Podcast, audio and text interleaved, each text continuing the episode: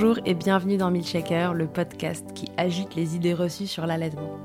Je suis Charlotte Bergerot-Palisco, la maman d'un petit garçon de 4 ans, et dans la vie je suis ostéopathe spécialisée en périnatalité. J'ai destiné ma pratique aux femmes et aux enfants, en particulier dans cette période charnière autour de la grossesse, de la naissance et du postpartum, avec une spécificité permettre au bébé de mieux téter pour mettre en place un allaitement serein en libérant les bébés des tensions qui les empêchent de téter correctement. Ce podcast, je l'ai imaginé pour vous offrir des témoignages variés, des expériences de familles qui ont allaité plus ou moins longtemps et avec plus ou moins de facilité.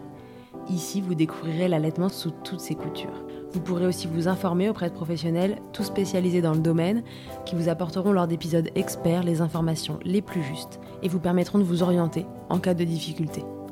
Mon objectif, il est très simple, offrir ces informations à toute mère, famille et tout professionnel qui souhaite se renseigner sur le sujet, que chacun puisse faire ses choix de façon éclairée et casser les idées reçues qui circulent pour vous rendre l'allaitement plus accessible, plus facile, normal, banal même, et ce qu'importe vos envies et votre projet. Ce qui aide ces informations à se diffuser pour que le plus grand nombre puisse en bénéficier et qui permet à Midchecker de continuer de s'agiter, c'est vous, par vos partages autour de vous, sur les réseaux, vos écoutes, mais aussi vos notes ou étoiles sur les plateformes d'écoute. Alors je vous serais très reconnaissant de prendre une minute pour soutenir ce projet. Et maintenant, place à l'épisode. On retrouve aujourd'hui dans Milchecker Véronique Darmanja, consultante en lactation IBCLC. Voilà un moment que je voulais aborder pour vous les sujets alcool, tabac et drogue en cas d'allaitement. Alors parce que les discours qu'on entend sont souvent culpabilisants sur le sujet et que cela peut mettre être un frein pour allaiter, vous verrez que la réponse est nuancée. Je vous spoil, pour la drogue, il n'y aura pas de tolérance. Le tabac, Véronique va vous expliquer pourquoi l'allaitement est même recommandé selon les études, mais aussi comment faire pour malgré tout exposer le moins possible votre bébé. Et l'alcool alors? Eh bien, laissez-moi vous annoncer que la soirée entre copines n'est plus très loin. Si vous avez la motivation pour sortir de votre canapé et vous séparer de bébé le temps d'une soirée, c'est possible. Combien de temps dois-je attendre en fonction du nombre de verres consommés? Comment je fais pour ne pas m'engorger en attendant que Chouchou puisse retéter Elle va tout vous expliquer. Je vous souhaite une belle écoute et surtout de très belles fêtes de fin d'année.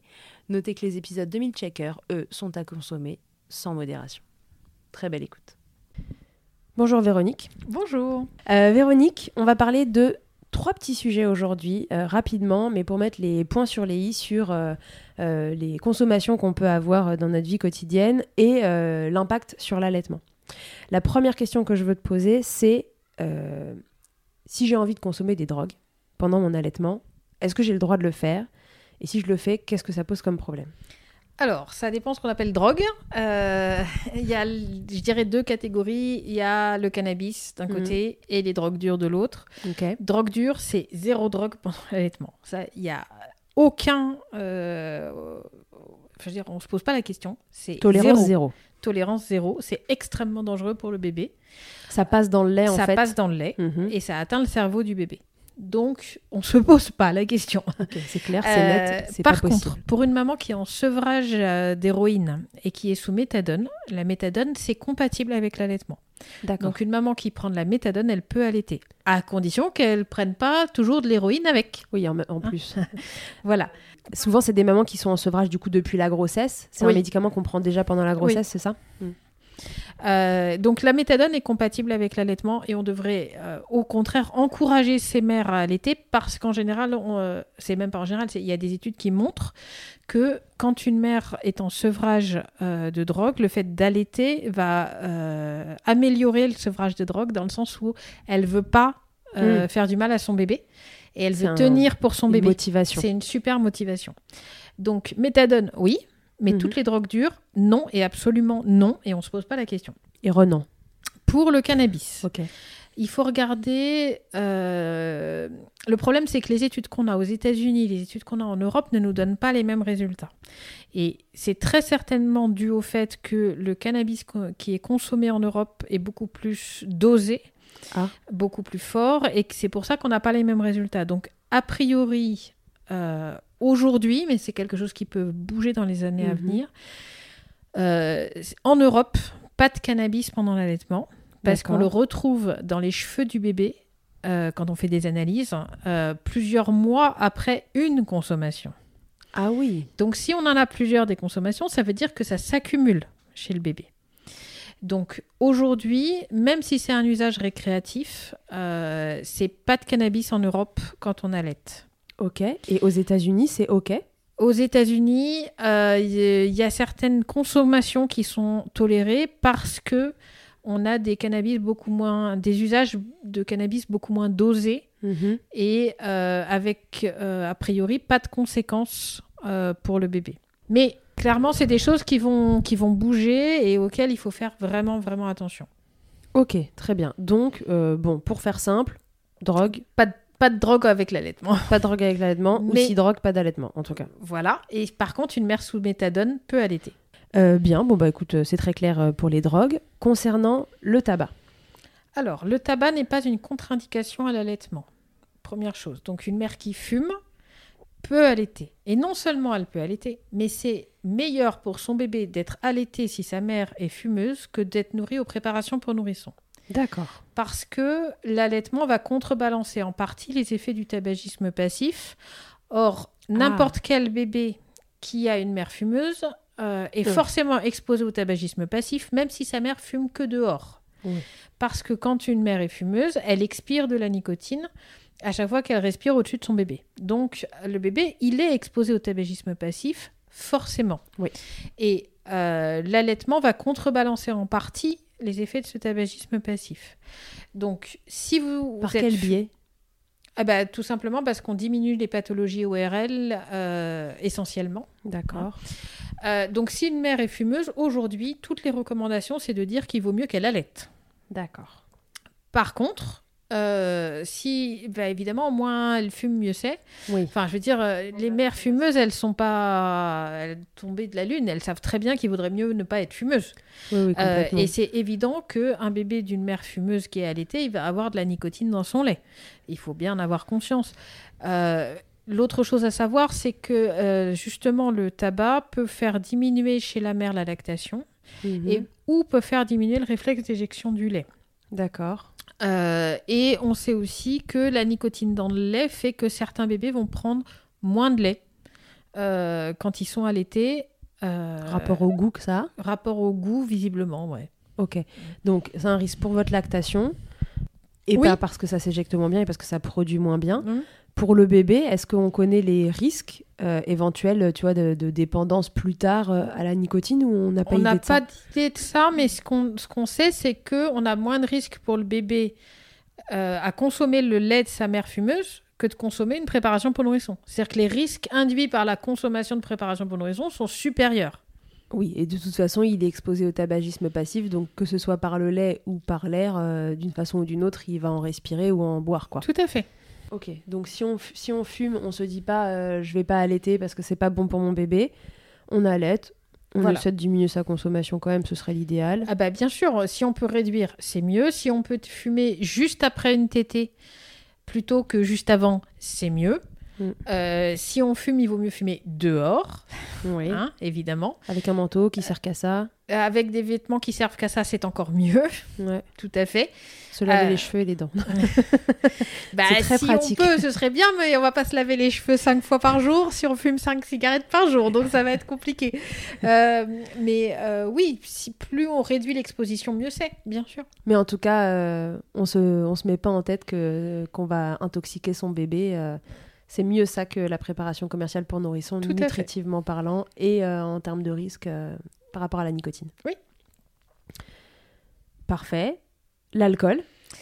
Alors, l'alcool pendant l'allaitement, c'est pas la même chose que l'alcool pendant la grossesse. Pourquoi? Parce que pendant la grossesse, le bébé, il est nourri en continu. Donc, si vous buvez ne serait-ce qu'un demi-verre de vin, votre bébé, il a forcément de l'alcool qui va passer euh, par le sang euh, Par le et placenta, donc ouais. par le placenta et donc le bébé il va recevoir de l'alcool. Or le problème de l'alcool, c'est qu'on sait jamais à l'avance l'effet que ça va avoir sur le fœtus et qu'on a des bébés qui développent un syndrome d'alcoolisation fétale avec juste une mère qui a bu une fois un verre de vin en début de grossesse quand elle savait pas qu'elle était enceinte. Visiblement, ça dépend du, du moment de la grossesse où a lieu le passage d'alcool Mhm. et donc on saura jamais à l'avance euh, ce que ça va donner.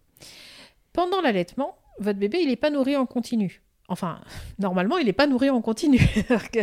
il n'est pas au sein non-stop 24 heures sur 24. Parfois, mais ça vaut le coup de consulter si c'est le cas. voilà, exactement.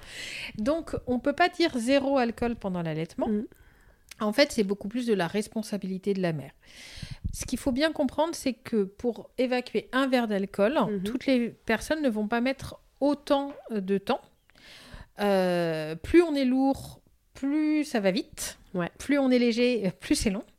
Alors, par exemple, une mère qui pèse 90 euh, kg, il va lui falloir 1h54 pour évacuer un verre d'alcool et qu'il n'y ait plus rien dans son lait.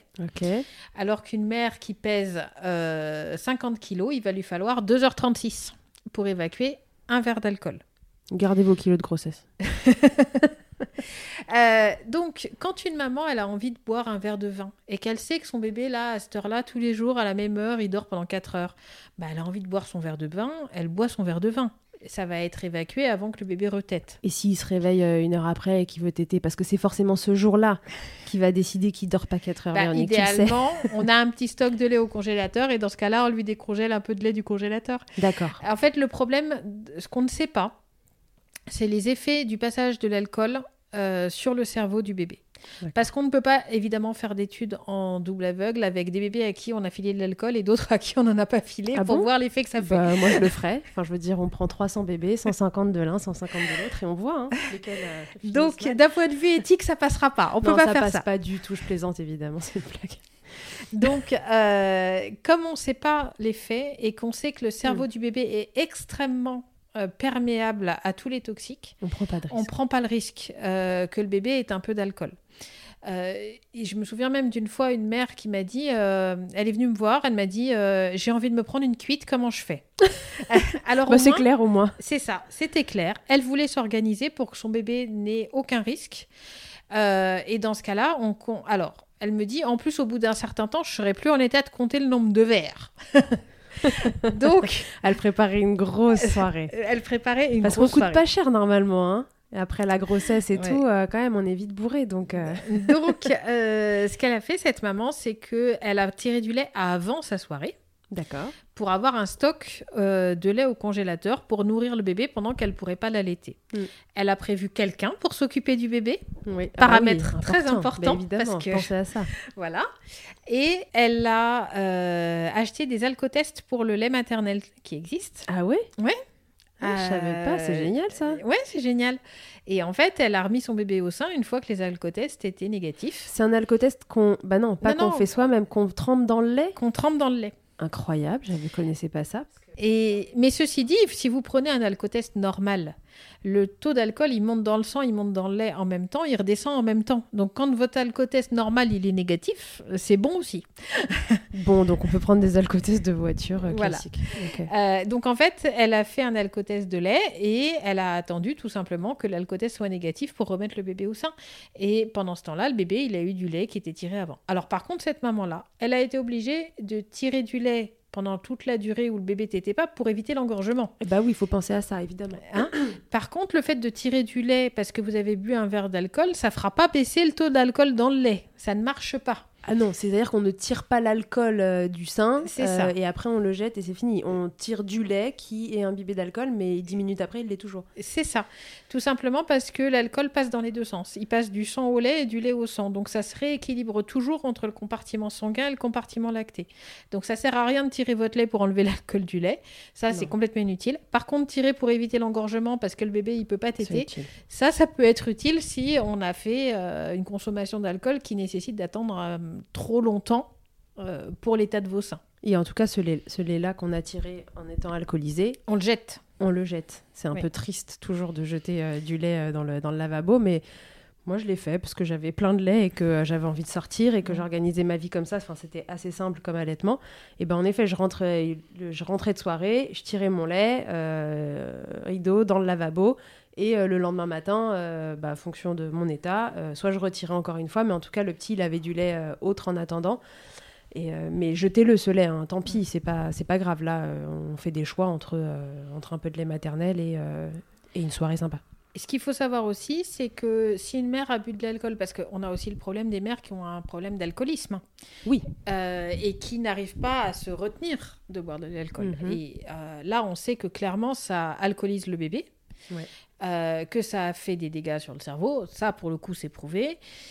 L'autre souci que ça fait, c'est que ça bloque le réflexe d'éjection quand vous êtes alcoolisé. Oui, et on fait plus facilement des. On s'engorge plus vite. Oh, non, moi j'avais oui. des seins qui étaient difficiles à Parce vider. que euh, c'est ça, en fait, tu t'engorges plus vite parce que tu n'arrives pas à vider tes seins.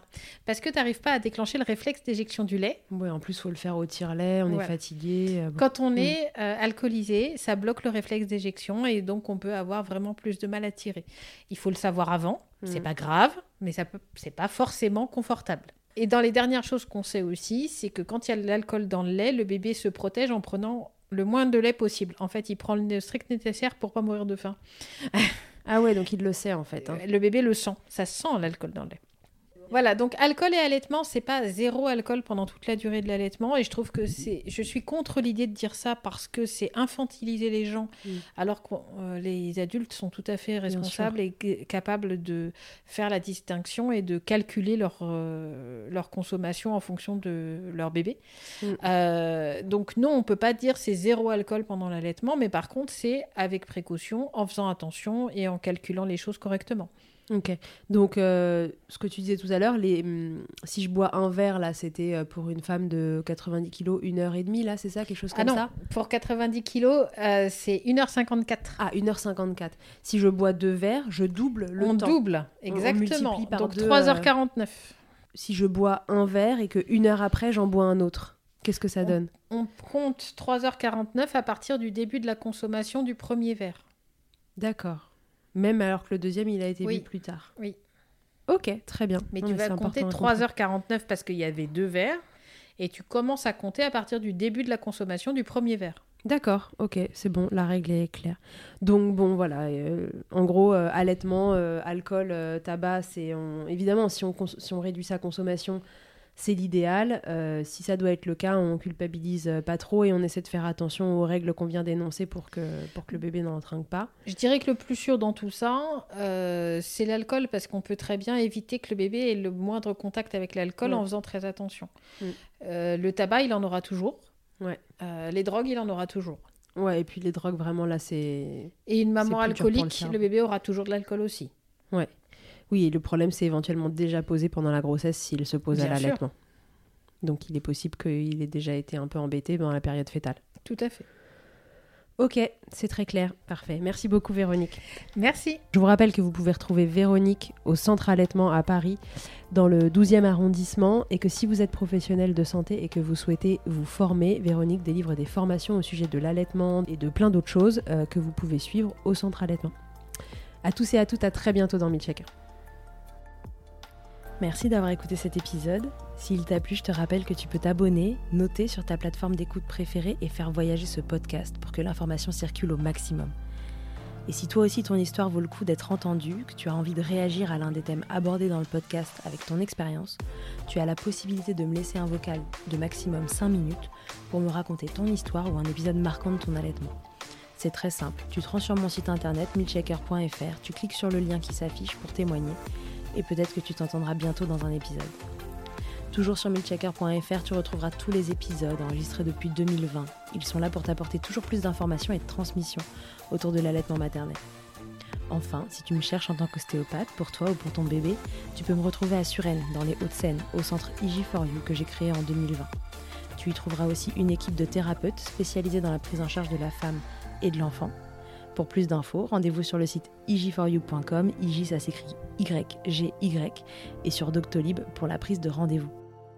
On se quitte en musique avec Emma et son titre Blinded, écrit et composé en collaboration avec Nemen.